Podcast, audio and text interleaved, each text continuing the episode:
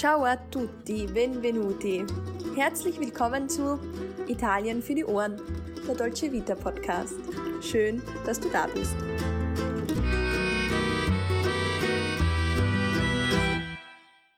Hallo und herzlich willkommen zu einer neuen Folge Italien für die Ohren. Mein Name ist Sarah und ich bin nicht nur zur Hälfte Italienerin, sondern auch große Italien-Liebhaberin. An meiner Seite meine gute Freundin und liebe Kollegin Alessandra, für die das Gleiche gilt. Ciao Alessandra, come stai? Ciao Sara, tutto bene, ciao a tutti. Die heutige Folge richtet sich an alle kunstinteressierten Italien-Fans und solche, die es noch werden möchten. Denn heute möchten wir über Raffaello oder Raphael, wie er auf Deutsch heißt, sprechen. Die Folge wird gesponsert von der italienischen Zentrale für Tourismus. Ja, wir widmen uns heute also wirklich einem spannenden Thema aus dem kulturellen Bereich. Schließlich ist Raphael ja einer der größten Maler der italienischen Hochrenaissance. Und wer jetzt in seinem Jubiläumsjahr die Meisterwerke live erleben möchte, der darf den Mund- und Nasenschutz und die Abstandsregeln aber nicht vergessen, weil so funktioniert auch in diesem Jahr verantwortungsvoller Kunstgenuss. Ja, da hast du natürlich absolut recht. Und weil du es schon erwähnt hast, als kurze Einführung noch, die Hochrenaissance ist die Blütezeit der italienischen Renaissance in der Zeit von etwa 1500 bis 1530. Diese Periode hat großitalienische Künstler hervorgebracht. Neben Raphael dann auch unter anderem die italienischen Giganten Leonardo da Vinci oder eben auch Michelangelo. Gemeinsam mit Raphael bilden sie dann das große Dreigestirn der Renaissance. Ja, man könnte sogar sagen, dass Raphael der damalige Superstar und Influencer der Hochrenaissance war. Leider ist Raffaello heutzutage nicht ganz so bekannt. Also man kennt eher Raffaello, die kugelförmige Süßware des Herstellers Ferrero. Ja. Und das würden wir eben gerne mit dieser Folge ändern. Dass man bei diesem Wort nicht gleich an dieses Kokosgebäck denkt. Na, aber keine Angst, die Folge, die richtet sich eben sowohl an Kunstkenner als auch an Kunstlaien, würde ich jetzt einmal sagen, weil wir sind auch definitiv da keine Expertinnen, obwohl wir uns für Kunst doch sehr interessieren. Und ja, einige Stücke Raphaels, die begeistern uns ganz besonders. Ja, wir haben uns also durchgelesen und spannende Anekdoten und Orte zusammengetragen, um den Weg und die Person Raphael besser verstehen zu können. Dabei haben wir uns auf drei wichtige Aufenthaltsorte Raphaels beschränkt, nämlich Perugia, Florenz und Rom. Der Tod Raphaels, der jährt sich dieses Jahr schon zum 500. Mal und aus diesem Grund widmet Italien dem unerreichten Genie 2020 zahlreiche Ausstellungen und auch Kulturevents. Neben Perugia, Mailand und Urbino gibt es da auch einige in Rom. Leider wurden die meisten Feierlichkeiten zu Raphaels 500. Todestag dieses Jahr abgesagt. Die große Jubiläumsausstellung über den Künstler in den sogenannten Scuderia del Quirinale in Rom, die wurde eröffnet und nach drei Tagen sofort wieder geschlossen. Also Wirklich sehr schade. Tragisch. Boah, okay. Also noch nie zuvor hat man so viele Gemälde auf einem Platz, glaube ich, ausgestellt. Eben Gemälde, Zeichnungen, Drucke, Wandteppiche, alle von Raphael, alle an einem Ort. Das waren insgesamt 120 Werke und das war schon ganz was Besonderes. Absolut. Da ein normaler Museumsbesuch dieses Jahr irgendwie ins Wasser fällt, hat sich dieses Museum aber etwas Besonderes einfallen lassen – auf ihrer Webseite gibt es nämlich einen virtuellen Rundgang auf Englisch. Also das heißt, selbst wenn man nicht Italienisch kann, man kann sich das wunderbar anschauen. Man kann einen Einblick dieser Ausstellung bekommen. Das heißt, wir verlinken für alle Interessierten diese virtuelle Führung natürlich auch. Und ja, damit man eben dieses tolle Erlebnis auch zu Hause in den eigenen vier Wänden einfach haben kann. Ganz genau. Abgesehen von dieser großen Ausstellung ist Raphael ja überhaupt sehr präsent in Rom. Man merkt Raphael wirklich an vielen Ecken. Einige seiner Werke können beispielsweise in der Galleria Borghese, der Galleria Doria Pamphiglia, der Galleria Nazionale d'Arte Antica oder in der Pinacoteca Vaticana bewundert werden. Dort befindet sich zum Beispiel auch sein letztes Werk. Nicht zu vergessen würde ich sagen, auch die Stanze im Vatikan, also mit der Stanza del Eliodoro oder der Stanza del Incendio und der Stanza della Signatura. Also da hat man wirklich verschiedene Räume. Sehenswert ist auch die Villa Fagnesina, wo Raphael verschiedene Fresken ausgemalt hat. Die Loggen des Palazzo Nicolino im Vatikan, die sind beispielsweise noch heute als Loggen des Raphael bekannt. Unser Tipp in Rom ist aber das Fresko der Sibyllen und Engel in der Kirche Santa Maria della Pace und die Kapelle Chigi in Santa Maria del Popolo. Wir haben da eben wirklich einige herausgesucht. Die beschriebenen Werke, die sind aber nur eine Auswahl. Natürlich befinden sich die bedeutenden Werke Raffaels auch in anderen Sammlungen in Italien. Mir fallen da jetzt noch die Pinacoteca Nazionale in Bologna ein, der Palazzo Pitti und die Uffizien in Florenz beispielsweise, aber auch die Pinacoteca di Brera in Mailand, also wirklich in ganz Italien verstreut. Ja, wer mehr zu den Ausstellungen lesen möchte, der kann das wie immer auch auf unserer Homepage tun, www.italienfürdieohren.at. Aber die Meisterwerke Raffaels, die können nicht nur in Italien bewundert werden, sondern es gibt auch ganz viele berühmte Museen weltweit, die eben auch Werke von Raphael besitzen. Noch 500 Jahre nach seinem Tod sind Raphael und seine Werke aber unvergessen. Ich würde sagen, lass uns eintauchen in die Welt von Raphael. Wer war eigentlich dieser Raphael und was genau weiß man jetzt über ihn? Das ist eine gute Frage. Was man aber da schon mal sagen kann, er war einer von den ganz Großen.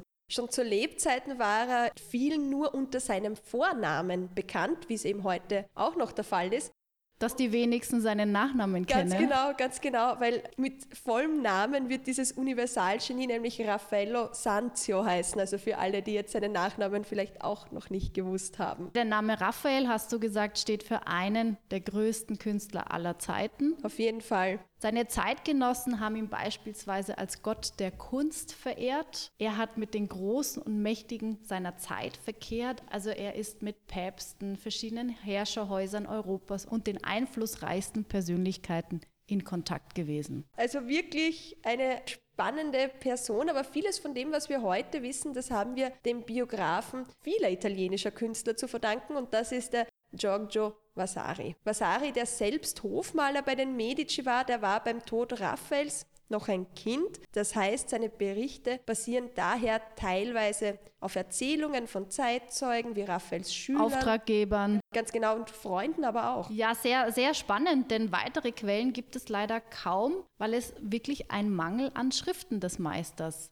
gibt. Okay. Also wenn wir ja. uns jetzt mal zum Beispiel Michelangelo anschauen oder Leonardo, von Michelangelo gibt es mehrbändige Briefkorrespondenzen und Aufzeichnungen von Leonardo, da könnte man wirklich überspitzt sagen, damit könnte man einen ganzen Schrank füllen.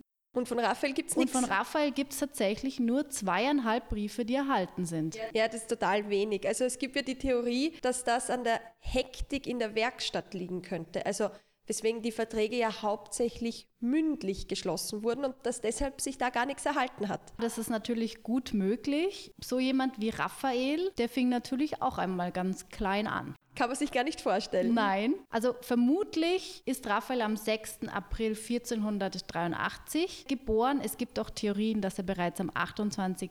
März geboren ist. Das weiß man nicht so genau. Aber Raffaello Sanzio da Urbino wird im mittelitalienischen Urbino geboren. Er ist der Sohn des Hofmalers Giovanni de Santi und daher kommt er eben auch sehr früh schon mit Pinsel und Leinwand in Berührung und lernt von seinem Vater erste Grundlagen der Maltechnik. Da hat er Glück gehabt, dass er da gleich so einen guten Kontakt gehabt hat, weil noch als kleiner Junge, da soll er dann schon bei vielen Werken eine große Hilfe gewesen sein. Sein erstes eigenes Werk hat er dann aber vermutlich erst mit 15 oder schon mit 15 Jahren, ganz wie man will, gemalt oder angefertigt. Ja, ich würde sagen, schon mit 15 doch ein ganz schönes Wunderkind auch. Auf jeden Fall. Wichtig zu sagen zur Stadt Urbino ist noch, dass diese natürlich entscheidend seine künstlerische Entwicklung geprägt hat. Urbino war zur damaligen Zeit auch ein bedeutendes Zentrum der Renaissance mit einer sehr lebendigen Kunstszene. Urbino ist auch heute noch eine Reise wert. Als Tipp am Rande. Ja, ganz, ganz schöne Stadt. Raphael hat es auch nicht leicht gehabt. Am Beginn seiner Karriere war er ja im Schatten der beiden größten Künstler seiner Zeit, Michelangelo und Leonardo da Vinci. Ja, da hat er sich wirklich zwei große Gegenspieler ausgesucht. Schauen wir weiter auf das Leben von Raphael. Sein Vater stirbt 1494, da war Raphael gerade einmal elf Jahre alt. Das heißt, er hat sein erstes Werk gar nicht mehr miterlebt. Er erbt seine Werkstatt und erster Stopp von Raphael ist dann Perugia. Hier vervollständigt er nämlich seine Malereiausbildung, soviel ich weiß, und er war der Schüler des Malers Perugino. Wichtiger Meister der sogenannten Umbrischen Schule, oder? Ja, ja. Und in dieser Zeit erlernt er die damals eben neuartige flämische Ölmalerei und er fertigt die Bilder dann doch im Stil seines Lehrers an und bis heute sind diese nur schwer von diesen Originalen des Meisters zu unterscheiden. Was auf jeden Fall nicht übersehen werden konnte, war zu diesem Zeitpunkt sein Talent und sein Können. Es gibt einen Vertrag für ein Altarwerk aus dem Jahr 1500.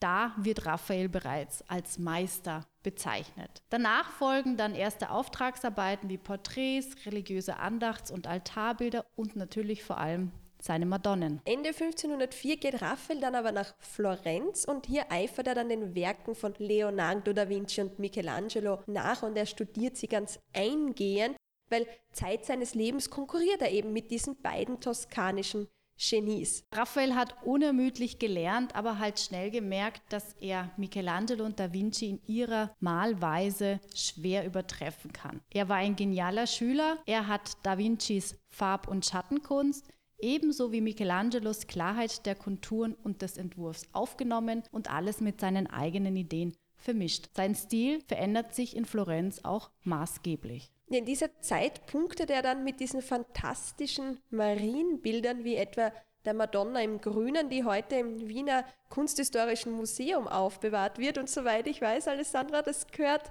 doch zu einem deiner Lieblingsbilder von Raphael. Stimmt, da kennst du mich wirklich sehr gut. Kann ich jedem wirklich auch nur bei einem Wien-Besuch ans Herz legen. Die Madonnen sind übrigens sehr typisch für Raphael. Er hat sie auf Holz, Gips und Leinwand gemalt. Und wusstest du zum Beispiel, dass Schätzungen zufolge zu Raphaels Zeiten rund 80 Prozent aller in Auftrag gegebenen Werke eben die Mutter Gottes zum Motiv hatten? Na, das ist mir neu. Also wirklich so viele Madonnen ja. hat er gemalt. Das war seine Spezialität sozusagen. Könnte man so sagen, ja. ja. Ich möchte aber noch auf ein anderes wichtiges Kapitel in seinem Leben zu sprechen kommen, denn 1508 wird ihm Papst Julius II. persönlich auf Raphael aufmerksam und er erteilt ihm den bis dato einfach wichtigsten Auftrag seiner Karriere. Und zwar ist es die Ausmalung der neuen päpstlichen Privatgemächer im Apostolischen Palast in Rom. Heute sind diese berühmten Räume als Stanze des Raffaello bekannt und als Teil der Vatikanischen Museen magnetischer Anziehungspunkt, könnte man sagen, für tausende Touristen jährlich. Raphael folgt dem Ruf des Papstes auch so schnell, dass einige Werke in Florenz unvollendet bleiben. Also das war wirklich total wichtig für ihn, dass er das macht.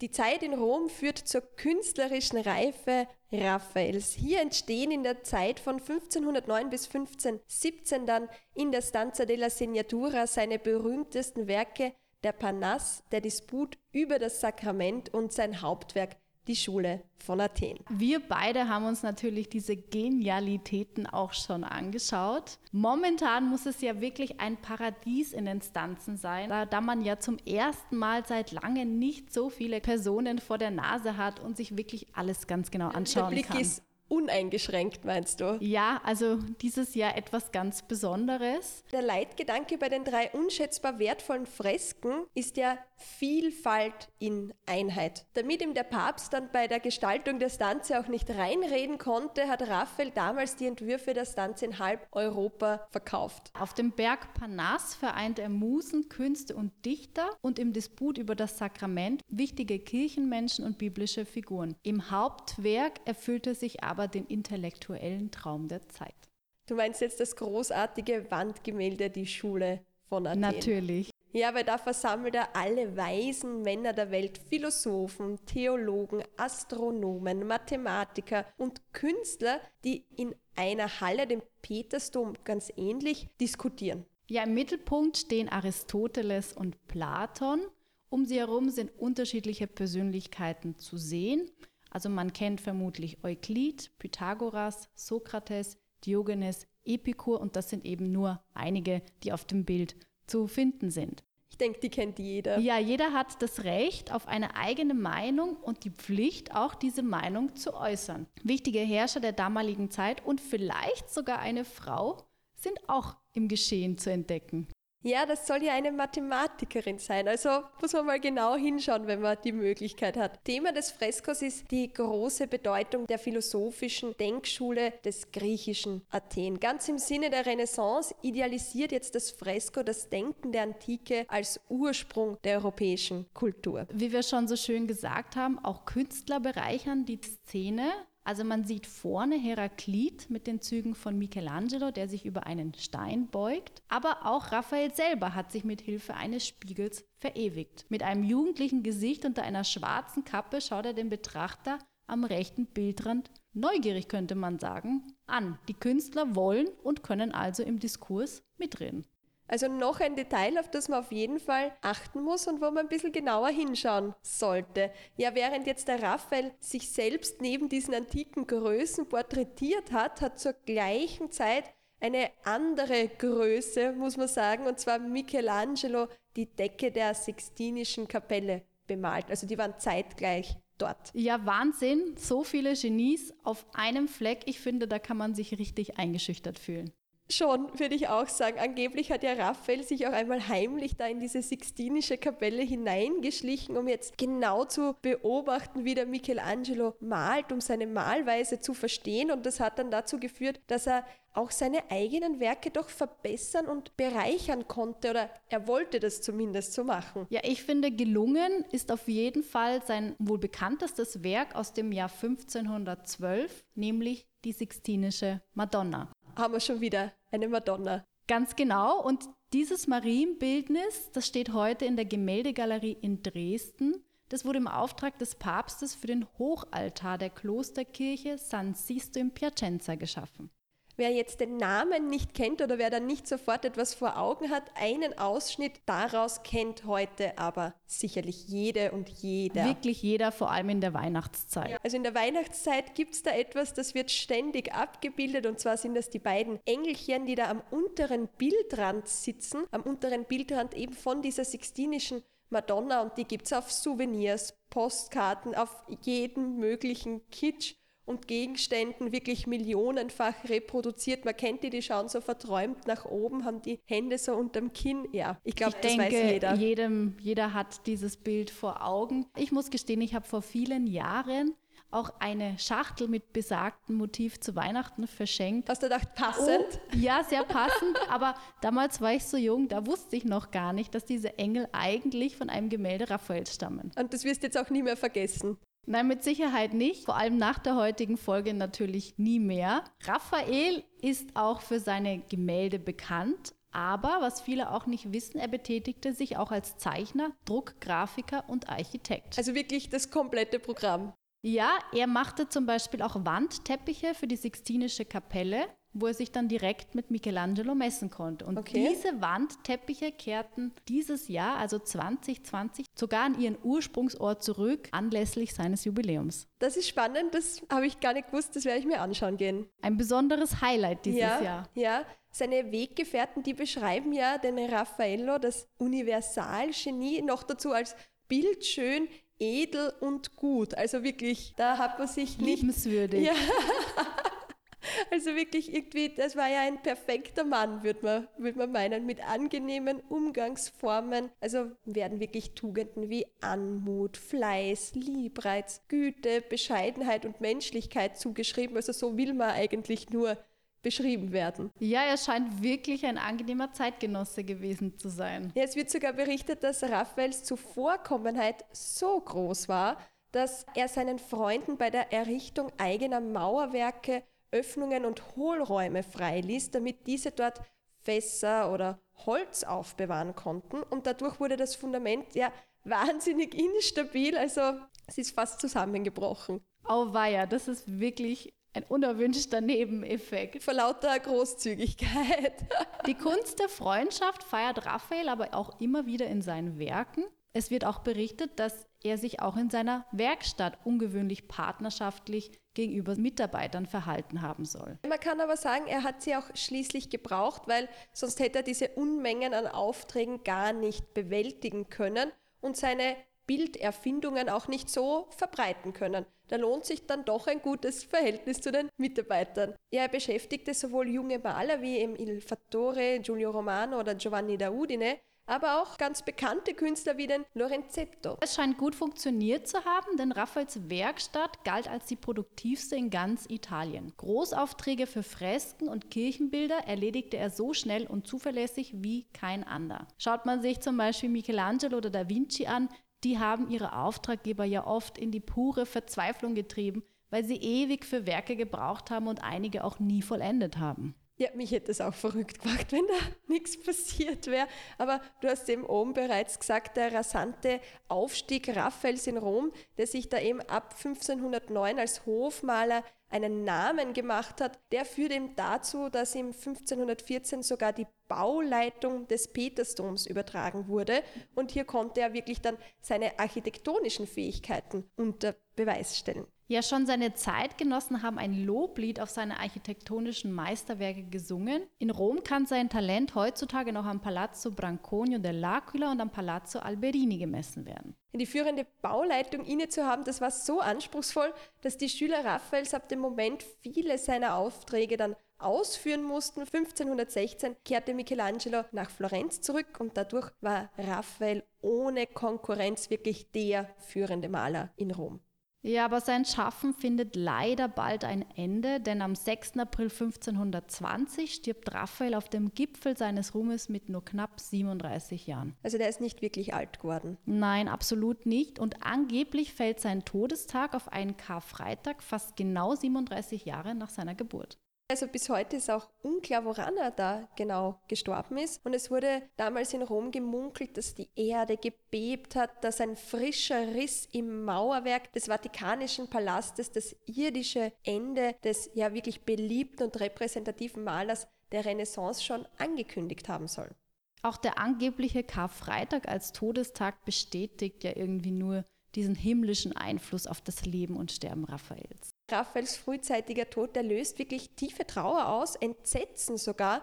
Und so berichtet ein Poet, dass mit Christus der Gott der Natur gestorben sei und dann mit Raphael, aber jetzt eben der Gott der Kunst. Ja, Vasari, den wir vorher schon erwähnt haben, der hat geschrieben, und ich zitiere, mit gutem Grund hätte die Malerei, als dieser edle Künstler starb, gleich mitsterben können, da sie, als er die Augen schloss, fast blind wurde. Also was für eine Hommage, was für große Worte. Sehr poetisch. Ja, bis heute rätselt man eben über seine Todesursache. Sicher scheint aber, dass er zwei Wochen lang doch sehr starkes Fieber hatte und dass das schnell und plötzlich kam.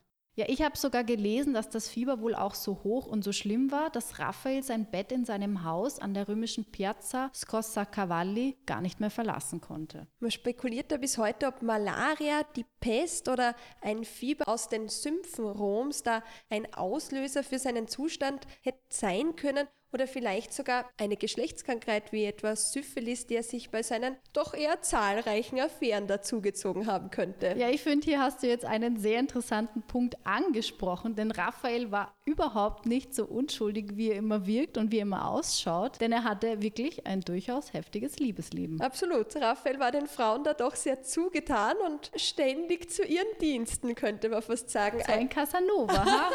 Einmal konnte Raphael wegen der Liebe für seine Frauen der Arbeit nicht einmal ausreichend mehr nachgehen. Das Ende der Geschichte war, dass besagte Frau mit ihm wohnen musste, damit er den Auftrag dann zu Ende machen konnte.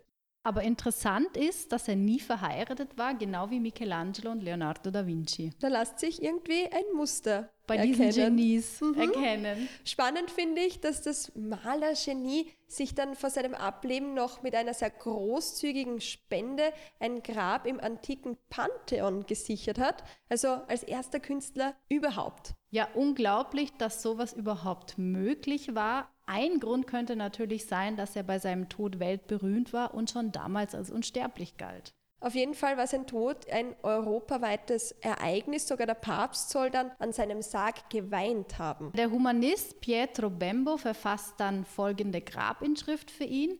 Der hier Raphael ist, der die Schöpfernatur, da er lebte, fürchten ließ seinen Sieg und da er starb, ihren Tod. Sprich, er hat gesagt, dies ist Raphael, durch den selbst Mutter Natur gefürchtet hatte, besiegt zu werden als er starb, hatte sie geglaubt, sterben zu müssen. Ja, noch heute ist eben das Grab mit dieser ergreifenden Inschrift ein Ziel für wirklich Millionen Touristinnen und Touristen. Und ist dir schon mal aufgefallen, Alessandra, eigentlich liegt dort immer, immer, immer eine rote Rose.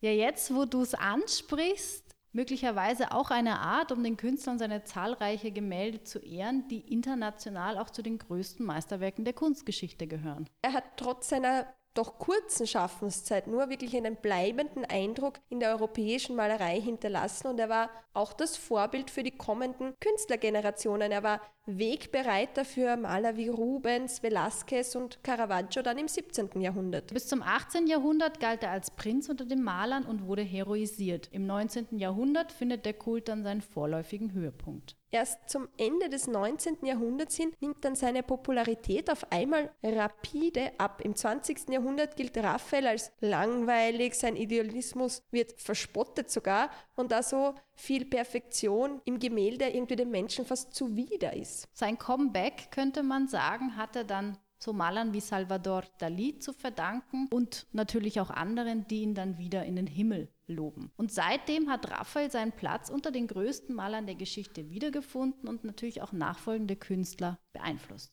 Mhm. Die Figur Raphael, die geriet nicht in Vergessenheit, aber was war jetzt das Besondere an seinem Stil? Was hat ihn ausgemacht, ausgezeichnet? Raphael beherrschte natürlich die typischen Techniken der Hochrenaissance-Kunst in Perfektion. Also Ziel dieser Kunst war es eben nicht mehr, die Realität möglichst authentisch wiederzugeben, sondern man orientierte sich an Vorbildern der Antike und idealisierte die Darstellungen stärker in Form, Farbe und Komposition. Raphael war der Meinung, dass lediglich die Kunst imstande sei, die in der Natur nur unvollkommen zu findende Schönheit vollkommen zu verwirklichen. Das hast du jetzt aber unglaublich schön gesagt. Also in kurzen Worten, er hat die Natur nicht nur nachgeahmt, sondern überboten. Das natürlich mit seiner ganz eigenen individuellen Handschrift. Seine Gemälde, die zeichnen sich vor allem durch eine besondere Bildkomposition aus. Die hat wirklich eine Lebendigkeit, die dann auch die Zeitgenossen faszinierte. Giorgio Vasari schreibt dazu auch ein Zitat. In Wahrheit ist es so, dass man die anderen Malereien Malereien nennen darf, jene Raphaels, aber lebendige Dinge, weil das Fleisch bebt, man den Geist sieht, die Sinne seiner Figuren pulsieren und lebendiges Leben sich in ihnen zu erkennen gibt.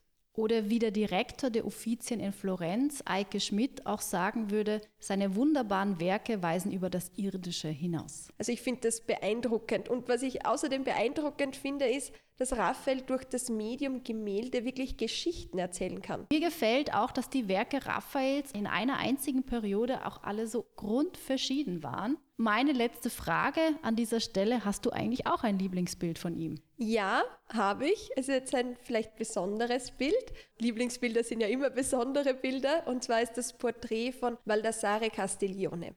Wirklich? Warum ausgerechnet das? Ja, das Porträt aus dem Louvre in Paris, das erinnert eben in der Handhaltung an die Mona Lisa. Und Raphael ehrt damit wirklich Da Vincis Bildnis und aus diesem Grund hing nach dem Diebstahl der Mona Lisa im Jahr 1911 bis zu ihrem Zurückkehren eben genau jenes Porträt an der Stelle. Sehr, sehr interessant. Ich habe in der heutigen Folge wirklich viel Neues gelernt und werde Raphael künftig mit anderen Augen betrachten.